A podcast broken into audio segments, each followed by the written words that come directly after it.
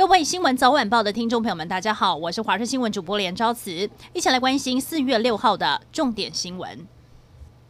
台铁太鲁阁号事故意外发生第五天，大部分的罹难者都将遗体运回家乡。不过，罹难司机员袁纯修的遗体则是选在花莲吉安乡火化之后，开专列载袁纯修回到台中丰原老家，象征有去有回，任务结束。上午，交通部长林佳龙也来到现场，见到家属难掩伤心之情，更当场单膝下跪搀扶家属。而铁路警察局花莲分局长谢明顺也亲自率员列队送司机员袁纯修最后一程。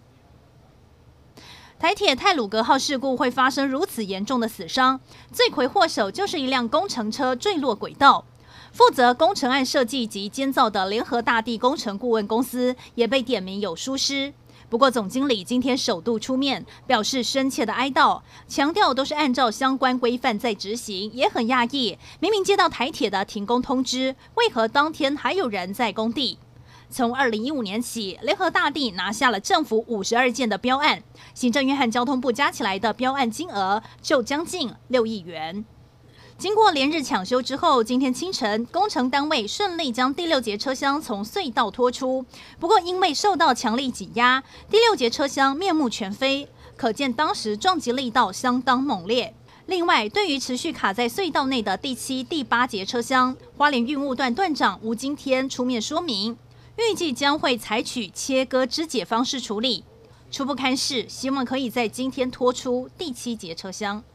这次台铁泰鲁格号出轨事故的罹难者当中，有三位是外籍人士，其中一位是二十七岁的美籍华裔外籍老师，今年二月才透过台北市教育局双语教学合作案来台教书。热爱台湾自然风景的他，清明连假和其他学校另一名外籍老师相约到花莲玩，没想到两人都魂断异乡。校方表示，全校十二个班的学生都上过骆老师的课，学生们一早得知消息都相当震惊。目前也已经启动校内的辅导机制。台中和苗栗地区从今天开始公五停二，头份市大约有十万户的居民，从前一天就将家中所有的容器装满水，洗碗只用清水，不敢用洗碗精，洗澡也不敢直接冲，毛巾沾湿改干洗，能省则省，将所有的省水方式发挥到极致。但我们要提醒大家，可以先关掉抽水马达。避免因为停水造成马达空转烧坏，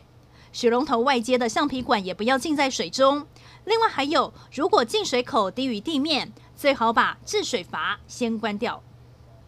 日本首相菅义伟与美国总统拜登将在美东时间四月十六号在美国华盛顿进行面对面领袖会谈。菅义伟将成为拜登上任以来首位受邀进入美国白宫的外国领袖。以菅义伟为首的访美代表团在举行日美领袖会谈前，要先接种完第二剂的疫苗。而菅义伟今天已经在东京新宿区的国立国际医疗研究中心接种了第二剂的新冠疫苗，而他的身体在接种之后并没有出现任何异状。